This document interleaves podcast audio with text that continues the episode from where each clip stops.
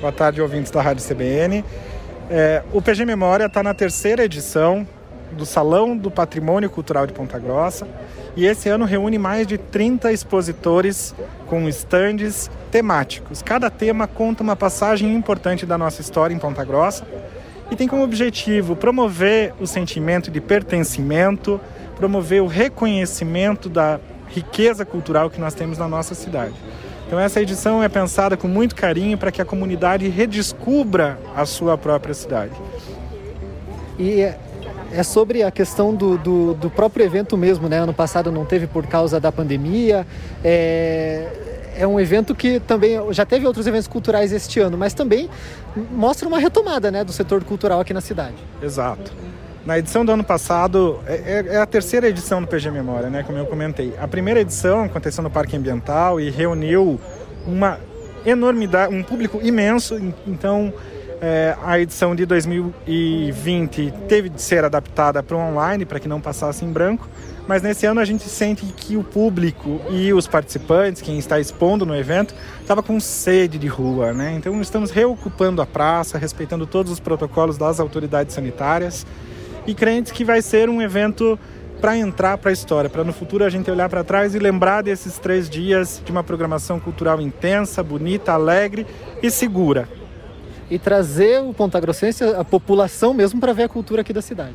Exato. Nós temos também aí na nossa programação três grandes momentos que são o retorno dos concertos presenciais da Banda Lira dos Campos, da, do Coro Cidade de Ponta Grossa e da Orquestra Sinfônica, além de um baile que vai remontar os, os bailes que aconteciam nos clubes da cidade. Todo mundo escuta pais, avós comentando de como eram bons aqueles bailes.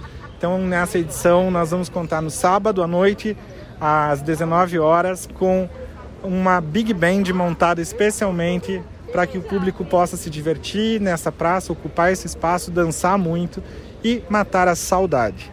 Só para finalizar, a importância desse evento é, para o patrimônio, para a preservação do patrimônio cultural. A gente vê a, a, a estandes ali da Casa do Divino, também cinemas daqui de Ponta Grossa, a história de Ponta Grossa sendo contada através da cultura. Eu queria que você falasse um pouco sobre essa preservação do patrimônio e o que vem sendo feito para preservar aí. Tailã, eu costumo dizer que Ponta Grossa é uma cidade que tem passagens é, das mais importantes no nosso estado do Paraná. Né? Eu acredito que a partir do momento que jovens, crianças que nós vamos receber aí durante, durante o evento conhecem essa história e se sentem parte da história, nós assim vamos combatendo o vandalismo, vamos combatendo a criminalidade, vamos ressignificando o espaço de uma praça e principalmente vamos desenvolvendo um amor pela nossa cidade que é tão importante e que a gente vê em outros municípios do Porto de Ponta Grossa a população reconhecer a sua cidade como um, um, um, um espaço geográfico importante. Né?